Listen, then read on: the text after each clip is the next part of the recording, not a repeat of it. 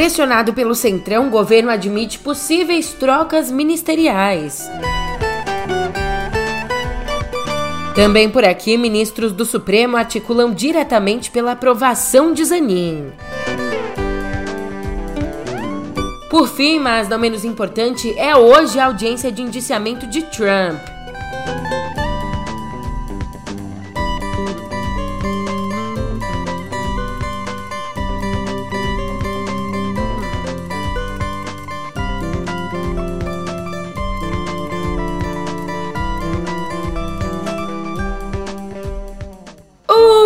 Ótimo dia, uma ótima tarde, uma ótima noite para você. Eu sou a Julia Keck e aí vem cá, como é que você tá, hein?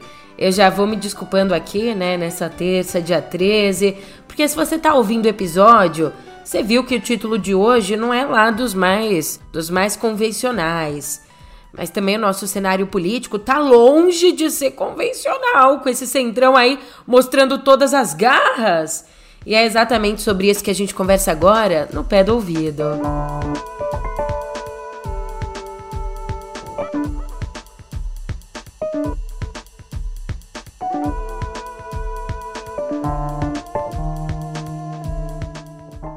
Pressão total. É assim que a cúpula do União Brasil está agindo para garantir a substituição da Daniela Carneiro por Celso Sabino no Ministério do Turismo. Grava isso. Ô, Julia, mas o que, que eu tenho a ver com isso? Por que, que essa treta interna aí é tão importante? Por que, que a gente fala disso tanto? Meu bem, essa troca, ela influencia, essa troca em si, ela influencia 100% na articulação do governo na Câmara. Dependendo do resultado, o governo pode perder mais apoio e não conseguir aprovar pautas importantes, tanto para o governo como para nós, eu, você, sociedade civil. Você quer entender a importância disso em números? Se a troca no Ministério do Turismo não acontecer, o União Brasil ameaça levar 50 de todos os seus 59 deputados federais, ameaça levar 50 para a oposição. Lembrando que sim, a Daniela já é do União Brasil, mas ela está num processo de deixar o partido. Então, União Brasil não quer, né, um ministério aí na mão da Daniela, quer na mão do Sabino, que está constante, firme dentro da legenda e que ainda é carne e unha com Lira. Aliás, eu falei, né, que se, se a troca não acontecer, 50 parlamentares do União Brasil podem ir para a oposição. Então, ontem, parte deles assinou um abaixo assinado repudiando os ataques do marido de Daniela, o prefeito de Belfort Roxo, Vaguinho, repudiando os ataques dele a Sabino e confirmando a preferência pelo nome do Sabino. Mas o governo no meio disso, hein? Como é que ele tá agindo? O União Brasil colocou o preço dele, o Centrão. O governo vai pagar? É, depois de uma reunião com Lula e com líderes do governo no Congresso, o ministro das Relações Institucionais, o Alexandre Padilha, afirmou que sim, o União Brasil pediu a reavaliação dos nomes que hoje comandam. O Ministério do Turismo, a Daniela, também a reavaliação de quem está à frente da Integração e Desenvolvimento Regional, Valdez Góes, e do Ministério das Comunicações, hoje com Juscelino Filho. Escuta só o que o Padilha disse. Isso é absolutamente natural que um partido queira apresentar isso. Não apresentou nada especificamente sobre um ou outro ministro, mas está na pauta discutir com a União Brasil essa reformulação. O presidente Lula, inclusive, pediu que a gente pudesse conduzir esse debate com a União Brasil, como também com os outros partidos que queiram fazer essa discussão. Eu sempre digo que governo é igual um rally. De vez em quando, durante o rally, você tem que trocar o motorista, tem que trocar o pneu. O que importa é estar no caminho certo. Nossa, eu não sei você, mas eu tô ficando aqui sufocada com tanta demanda desse centrão, tá maluco? Imagina o governo. Mas você acha que ele se deu por contente? Ele quer mais. Quer também a Embratur, que hoje é comandada pelo ex-deputado Marcelo Freixo, um dos principais aliados do Lula no Rio. Então você não pode desejar aquilo que você não pode ter. Para de ser doida! Esse, nesse papo ainda tá meio que tudo, né, na esfera da cobrança, das negociatas ainda. Pelo menos na casa ao lado, no Senado, a gente já sabe mais ou menos como, quando, onde, né, as coisas vão se desenrolar. A sabatina do Cristiano Zanin já tem data. Dia 21. 21 agora. Indicado ao Supremo por Lula no dia 1 1 de junho, o Zanin vai ser sabatinado pela Comissão de Constituição e Justiça, CCJ, e depois o nome dele será submetido ao plenário do Senado. O anúncio foi feito ontem pelo presidente do Senado, Rodrigo Pacheco, e pelo senador Davi Alcolumbre, que é presidente da CCJ. Quem vai ser o relator vai ser o veneziano Vital do Rego. Ah, o Vital do Rego ele é vice-presidente do Senado e considerado ideal, ou seja, já vai vendo o que vai se desenhando. Ele é considerado ideal para ajudar o Columbre a conter os parlamentares opostos a Zanin. Enquanto isso, na corte em si, os ministros Gilmar Mendes, Dias Toffoli e André Mendonça, terrivelmente evangélico, os três têm atuado de forma direta pela aprovação de Zanin. Como conta Bela Megali, eles têm ido até mesmo a encontros articulados por eles entre Zanin e senadores. E ó, mesmo com a pressão por mais mulheres ali na cúpula do judiciário, que falta bastante, né? Mesmo com essa pressão, a ex-presidente Dilma Rousseff, também a ex-prefeita Luiz Erundina, a ex-ministra da Mulher Eleonora Menicucci e as professoras Silvia Pimentel e Flávia Piovesan, elas fizeram cartas em apoio à candidatura do advogado Flávio Caetano a outro tribunal, ao Superior Tribunal de Justiça, o STJ. De acordo com a Mônica Bergamo, as cinco dizem que ele, que foi secretário da reforma do judiciário no governo Dilma e que também advogou para ela, as cinco dizem que ele será um defensor do feminismo. De se pensar, mas enquanto a gente pensa, não vamos esquecer dela não, que está acontecendo também em Brasília, a CPMI do 8 de janeiro. Ali, Bolsonaro já é alvo de três tipos de requerimento. Pedido de convocação, convite e quebras de sigilo. Ah, tadinha. Tadinha, que barra. Ah, que tadinha.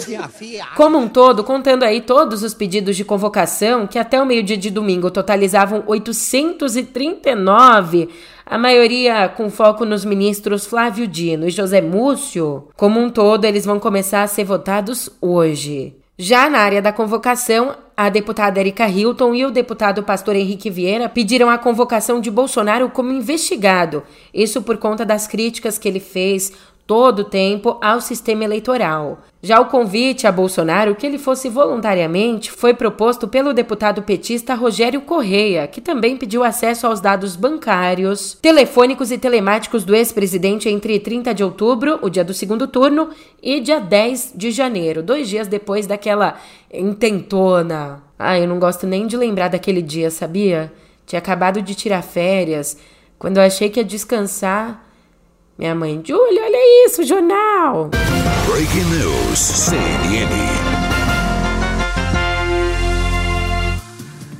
Olá, uma boa tarde para você que nos acompanha aqui na CNN Brasil. A gente interrompe nossa programação para trazer atualizações ao vivo, direto de Brasília. Os manifestantes invadiram o bloqueio e agora estão a caminho do bloqueio que havia sido formado no Congresso. Na esplanada dos ministérios, especificamente, a gente vê essas imagens que são ao vivo de manifestantes com a bandeira do Brasil, manifestantes a favor do ex-presidente Jair Bolsonaro. Vamos lembrar. Ah. Vontade de chorar, né? O nosso país sendo destruído daquela forma por quem acha que é patriota, enfim. Nessa seara golpista ainda, o general Paulo Sérgio Nogueira de Oliveira, ministro da Defesa de Bolsonaro, ele foi acusado no domingo pelo também general e ex-ministro Carlos Alberto dos Santos Cruz. Ele foi acusado de omissão no episódio que culminou no 8 de janeiro. E ó, é bastante coisa, tá? Porque foi a primeira vez que um militar fez esse tipo de acusação publicamente, como conta o Marcelo Godoy. Nas palavras do Santos Cruz, abre aspas, quem tinha que defender as Forças Armadas Armadas, no nível político, era o ministro da Defesa. Alguns covardes inconsequentes queriam que, depois de um processo eleitoral, dois turnos de um candidato eleito, o exército impedisse o prosseguimento normal da vida nacional, tomando uma decisão política absurda. Essa tentativa de transferência de responsabilidade é a mais profunda traição já sofrida pelo exército. Fecha aspas. É claro que não dá pra gente conversar sobre todo esse ambiente golpista que se formou sem falar dele, né? Bolsonaro. Mas ó, Como ele não é mais presidente, a ação de injúria contra a deputada petista Maria do Rosário vai tramitar. Vai tramitar sim na Justiça do Distrito Federal. O ministro do Supremo, Dias Toffoli, acolheu a manifestação da Procuradoria-Geral da República de que Bolsonaro não possui mais foro por prerrogativa de função e, por isso, o caso deveria ser encaminhado à primeira instância. Eu acho que nem precisa dizer, né? Você deve se lembrar, mas esse processo aqui ele é sobre aquele episódio em que Bolsonaro, então deputado federal, disse que a Maria do Rosário não merecia ser estuprada porque ela era muito feia e não fazia o tipo dele. Grava aí que eu sou estuprador. Eu sou estuprador agora. Olha, jamais estuprar você que você não merece. Olha, eu espero que não é esse o papo? Dá, eu te dou outra. Dá que eu te dou outra. Dá que eu te dou outra. Dá que eu te dou outra. Dá que eu te dou outra. Dá, dá que eu te dou outra. Mas o que é isso? Você me chamou de estuprador? Você me chamou de estuprador? Você é moral. Tá, vagabunda? O que é isso? O que é isso aqui? O que é isso aqui? O que é isso aqui? É inacreditável que esse cara tenha sido presidente, né? Olha, ele também é réu por incitação ao estupro em outra ação no Supremo sobre esse mesmo episódio aqui. Justiça e Bolsonaro, hein? Uma relação que precisa acertar os ponteiros. Ele sabe disso. Bolsonaro já está conformado com a inelegibilidade, mas tem tentado adiar a derrota no Tribunal Superior Eleitoral, evitando um 7 a 0 no julgamento. E como conta Thais Oyama, bolsonaristas mais próximos ao ex-presidente se preocupam também com a falta de manifestações na rua a favor dele para o julgamento do dia 22 o julgamento da inelegibilidade dele. Passando de Bolsonaro a Lula, não sei não, hein? Ontem, em Brasília, o Lula se reuniu com a presidente da Comissão Europeia, a Ursula von der Leyen. E ali ele criticou as exigências ambientais incluídas no instrumento adicional ao acordo Mercosul-União Europeia. Exigências que só proíbem a venda à Europa de produtos vindos do desmatamento. Produtos como gado, madeira, sofá e café. Um dos temas centrais é o acordo Mercosul-União Europeia expus à presidente van der Leyen as preocupações do Brasil com um instrumento adicional ao acordo apresentado pela União Europeia em março deste ano, que amplia as obrigações do Brasil e as torna objeto de sanções em caso de descumprimento. A premissa que deve existir entre parceiros estratégicos é a da confiança mútua e não de desconfiança e sanções. Em paralelo, a União Europeia aprovou leis próprias com efeitos extraterritoriais e que modificam o equilíbrio do acordo. Essas iniciativas representam restrições potenciais às exportações agrícolas e industriais do Brasil. Reiterei o desejo de meu governo de construir uma agenda bilateral positiva. Com a cooperação ativa, podemos abrir horizontes benéficos em diversas áreas. Já ela disse que quer sim terminar esse acordo que começou a ser negociado em 99 e está em revisão desde 2019. Ela disse que quer terminar no mais tardar até o fim do ano, mas não entrou nos detalhes de novas exigências do bloco. Aí ela também anunciou o repasse de 20 milhões de euros para o Fundo Amazônia. O Lula aproveitou a oportunidade para pedir mais diplomacia e menos intervenção armada para solucionar guerras. Enquanto que a von der Leyen disse que o impacto do conflito na Ucrânia vai muito além de fronteiras e que o Brasil pode ajudar a combater essa guerra. Que turbilhão, hein? Mas nada se compara a junho de 2013. Há 10 anos, tempo passa. Enfim, sobre isso, escuta só esse recado aqui.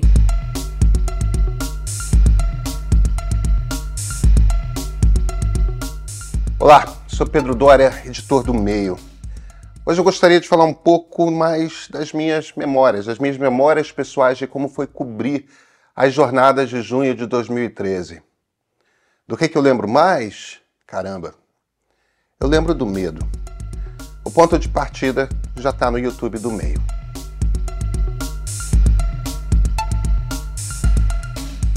E agora a gente vai para os Estados Unidos porque a polícia de Miami montou um esquema de segurança com forças estaduais e federais para a audiência de indiciamento do ex-presidente Donald Trump, audiência que acontece hoje. De acordo com o chefe de polícia local, as equipes ali estão prontas para lidar com qualquer tipo de manifestação que aconteça na cidade. E o Trump chegou na tarde de ontem à cidade enquanto a equipe dele ainda não divulgou quem vai ser o advogado que vai defendê-lo.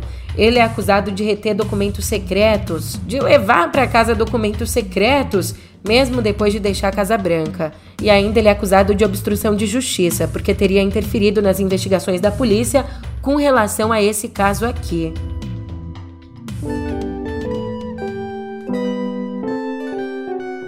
O Ministério da Educação está focado numa meta: garantir que crianças do primeiro e do segundo ano do ensino fundamental, os alunos de 6, 7 aninhos, que eles aprendam de fato a ler e escrever.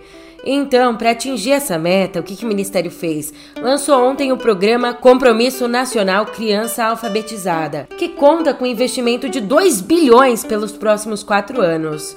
Ô Julia, mas como é que vai funcionar isso, hein? O programa vai ajudar em várias frentes. Ele vai dar apoio aos estados e municípios na definição de políticas de alfabetização com metas individuais para cada região. E o valor vai ser gasto aí com 7.223 bolsas para os chamados professores articuladores. Eles que vão trabalhar com os colégios e vão fazer reuniões constantes com o MEC, dando aí um parecer de como que tá a evolução do processo. Ah, o investimento também inclui coisas mais materiais, concretas, a distribuição de materiais didáticos e apoio para a construção de cantinhos da leitura. O valor também vai ser gasto aí com a formação de profissionais na rede de ensino, também com premiações a iniciativas de sucesso de professores e escolas, também vai prestar uma própria assistência financeira e coordenação nacional que né, o governo federal vai fazer aí, vai coordenar todo esse processo e vai implementar ainda novas provas nacionais, ou seja, vai implementar novas provas para avaliar a evolução das crianças na alfabetização. Ah, e além dos pequenos aí do primeiro e do segundo ano, como eu já disse, o programa também deve incluir os alunos do terceiro, quarto e quintos anos que tiveram dificuldade de aprendizagem durante a pandemia. Ufa! Parece, pelo menos parece, né, que as coisas estão começando a ir para frente na área da educação. Mas vamos ver também, né? Vamos acompanhar, porque muitas vezes a gente acha que vai e a coisa volta para trás, como os avanços, os próprios avanços ambientais aqui no nosso país, que há décadas Olha, um relatório do MAP Biomas mostrou que em pleno 2022, ano passado, ano de eleição, ali o desmatamento no Brasil cresceu 22%, passando de 2 milhões de hectares destruídos em um ano. Na Amazônia, para você ter uma ideia mais concreta, conseguir imaginar, 21 árvores foram derrubadas a cada segundo. 21, 21, 21, é. E a agropecuária foi a responsável por mais de 95% da perda de áreas verdes aqui no país. Agora, olhando mais por área, né? 90% de toda a área desmatada estão na Amazônia e no Cerrado. O Pará, aliás, é o estado com mais desmate, com 22% da área desmatada no ano passado, seguido então por Amazonas, 13%, e Mato Grosso, com 11%. Agora, se a gente incluir só mais dois estados, Bahia e Maranhão, os cinco, ou seja, Pará, Amazonas, Mato Grosso, Bahia e Maranhão, os cinco estados respondem por dois terços de todo o desmatamento no ano passado. O que está acontecendo, né? Opa, isso aqui não é normal, um alerta.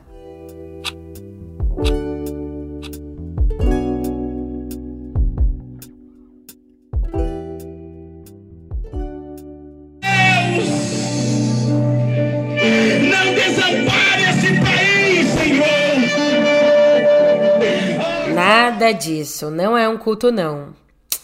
Na verdade, esse, esse áudio aí, que é um áudio das manifestações golpistas, né, da, na frente dos QGs do Exército, no 8 de janeiro, é um áudio desse momento, mas representa exatamente os fãs da Taylor Swift agora. Eles que estão desesperados para conseguir aí comprar o ingresso. E a última coisa que eu ouvi do espírito é aquela música da Taylor Swift. Haters gonna hate, hate, hate, hate, hate. Né? I'm just gonna shake, shake, shake, shake, shake. Shake it up, out. Ô, vida de gado, coitados deles. Pelo menos com essa procura imensa, agravada, aliás, pela ação desenfreada de cambistas, com tamanha procura, ontem a cantora anunciou dois shows extras na turnê brasileira. Mais uma chance aí pra você ficar na fila. As apresentações a mais vão acontecer no Rio no dia 19 de novembro e em São Paulo em 24. A pré-venda, ó, atenção, hein? Começa já no próximo dia 19 mesmo, daqui a pouco, 19 desse mês. Não, mas te contar. Ah, que bagaceira foi essa? Que foi aí o primeiro e único dia de venda geral de ingressos pros shows aí da Taylor aqui no Brasil. Ó, tinha gente vendendo até a avó, se bobear, né? Aqui em São Paulo, os fãs que tentaram comprar as entradas presencialmente relataram um problema grave. Relataram ameaças, ameaças de cambistas que chegavam em grandes grupos, furando a fila. Nas palavras de uma das fãs, abre aspas, os cambistas começaram a falar que iam marcar o rosto de quem estava reclamando dele estarem furando fila e que iam bater e roubar o ingresso da pessoa que comprasse. Fecha aspas. Agora a compra virtual. Salve-se quem puder, sai de baixo. Imagina, você tá ali, comprando ingresso pertinho de finalizar. Aí a internet dá aquela falhadinha. Aí você ia só pro fim da fila. Mas uma filinha pequena para conseguir alcançar o ingresso de novo. Por volta das 10 e meia da manhã, a fila virtual tinha mais de um milhão e meio de pessoas. E aí, que né, com os ingressos esgotados, nas bilheterias, na venda online, com essa ação toda de cambistas, teve gente que nem esperou. Sites internacionais, ditos né, de revenda, já anunciavam esses ingressos por valores muito maiores aos oficiais. Para você ter uma ideia, oficialmente o ingresso do show em São Paulo custa a partir de 190 reais, a meia entrada do mais barato, indo aí até 1.050 reais. Já no Rio, a meia mais barata é de 75 e os ingressos mais caros vão até aí 950. Ah, mas eu tô falando aqui dos ingressos comuns, tá? Só variando o preço conforme o lugar que você vai ficar no show ali dentro, ali dentro do espaço. Mas agora, se você quiser um pacote VIP que dá direito a souvenirs, os preços variam de 1.250 a 2.250 por pessoa. Mas calma, ainda não cai para trás não. Nos sites internacionais que revendem né, os ingressos dos cambistas, esses mais baratos, os comuns da pista, que eu disse que é a partir de 75 reais, eles estavam à venda por 2 mil. Os setores inferiores, 3.100. Ingressos comuns de setores superiores, esses chegavam a 3.500, 4.000. Bicho, que dureza pra ver uma mulher. Você quer?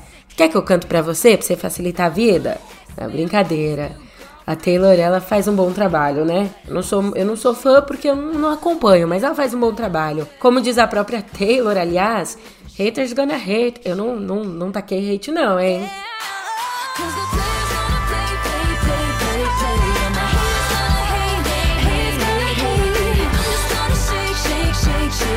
E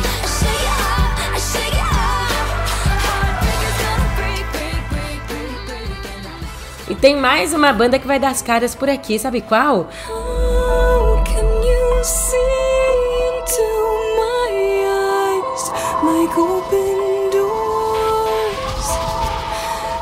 A estadunidense Evanescence rimou. Ontem ela anunciou que vai fazer cinco shows aqui no Brasil em outubro. Anota aí as datas. As apresentações acontecem em Curitiba, dia 19, Rio de Janeiro, 23, Belo Horizonte 25 e Recife 28. E o quinto show? O quinto show aqui em São Paulo ainda não tem uma data e um lugar definido. Por isso que eu não disse, né? Não vou inventar.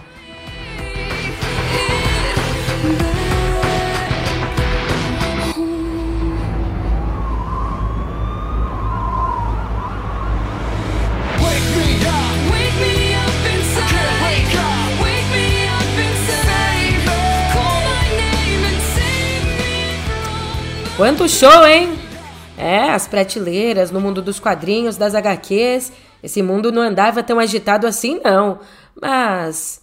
Não andava. Bem, você sabe que nem só de Marvel, DC e Turma da Mônica vivem as histórias em quadrinhos. Mas alguns clássicos da chamada nona arte, clássicos especialmente do início do século XX, acabaram esquecidos pelo mercado brasileiro. Mas agora essa lacuna está sendo preenchida por editoras como a Figura, que está lançando edições como Little Nemo, uma tirinha que foi publicada pelo americano Winsor McKay entre 1905 e 1927, há quase 100 anos. Mais, né? Mais. Agora, não tão antigo, mas definitivamente um clássico, The Spirit, do mestre Will Eisner, volta ao mercado brasileiro graças à editora J. Braga. E a nossa parte a gente tem que fazer, hein? Resta torcer aí para que a iniciativa se estenda a quadrinhos antigos brasileiros, como Reco Reco, Bolão e Azeitona, de Luiz Sá, ou as clássicas charges do Amigo da Onça, publicadas por Pericles na revista O Cruzeiro. Ó, dedos cruzados. Não só, né? Mas vamos apoiar o quadrinho, vamos apoiar a literatura brasileira. Não só cruzar os dedos como eu tinha feito.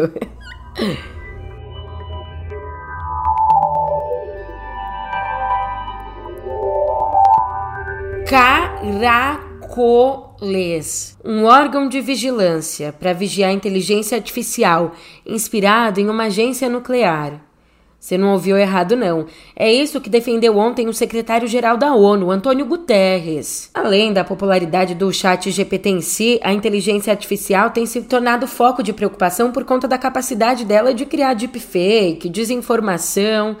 Então, nesse cenário, Guterres disse que é favorável à ideia de uma agência de vigilância para vigiar a inteligência artificial nos moldes da Agência Internacional de Energia Atômica. Sediada em Viena, essa agência foi criada em 1957 e promove o uso seguro, protegido e pacífico de tecnologias nucleares, enquanto fiscaliza possíveis violações do Tratado de Não Proliferação. Aí ela conta com 176 Estados-membros, ou seja, tem uma cooperação internacional bem forte. E como ressaltou Guterres, esse modelo poderia ser muito interessante, mas ele também observou que só os Estados-membros podem criá-lo não o Secretariado das Nações Unidas. Vamos agora rapidinho comigo dar uma parada nos Estados Unidos? É que aqui nos Estados Unidos, a FTC, o órgão regulador do país, pode barrar a aquisição da Activision Blizzard pela Microsoft por 69 bilhões de dólares. Pois é, essa agência reguladora entrou com um pedido no Tribunal Distrital do Norte da Califórnia solicitando a restrição temporária e ainda uma liminar para evitar o fim do acordo. Fim do acordo por quê? O argumento da FTC é que a fusão precisa ser suspensa para evitar danos à concorrência. Vamos ver no que vai dar. Uma audiência está marcada para o dia 2 de agosto, depois do prazo do dia 18 de julho, para acontecer a fusão da Microsoft. Então, águas tem para rolar. Mas a gente não vem por água, não. A gente vem pro Brasil de carro. Pessoal, agora nós vamos acelerar para valer. Aproveitando né, a queda na gasolina e também aproveitando que a 99 anunciou uma nova modalidade de corrida que permite agora que aconteça uma negociação da tarifa entre motorista e passageiro. A função a 99 negocia está sendo aí testada em 196 municípios e vai chegar a pelo menos 36 cidades nas próximas semanas. E segundo a empresa, os valores são pré-negociados e a função não permite mudanças na rota ou desvios durante o trajeto. Para você já ter uma noção de onde que está funcionando, Boa Vista, Campinas e Uberaba estão entre as cidades que já contam com a modalidade. E antes de eu continuar aqui pegando uma caroninha para ir embora, deixa eu fazer só uma colocação rapidinha. Lembra que ontem eu disse que logo logo a Meta vai lançar aqui no Brasil o Meta Verified? É aquele serviço de assinatura com selo de verificação para usuários do Facebook e do Instagram? Você lembra? Então, tá chegando, mas vai chegar com valores diferentes do que aqueles que eu trouxe aqui, valores que tinham sido publicados pelo Estadão. Bem, diferente, portanto, disso, a assinatura via web vai custar 45 reais e pelo aplicativo, tanto iOS quanto Android, 55 reais.